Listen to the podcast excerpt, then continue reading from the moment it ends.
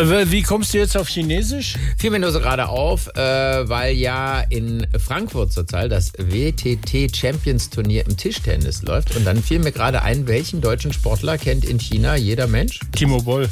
Genau, ist wirklich so. Und dieses Turnier ist wirklich eines der Großereignisse im Tischtennis. So, und jetzt kommt's. Äh, wer ist ein begeisterter Tischtennisspieler und auch noch Minister? Und kann kein Chinesisch? Ja.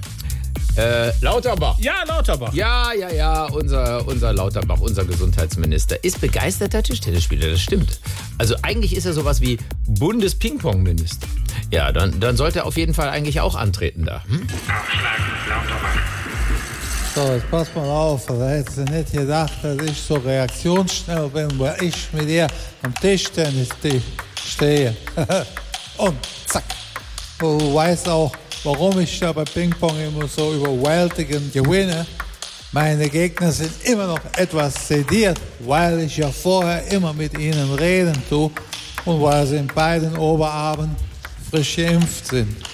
Da. Game, set, Lauterbach. SWR 3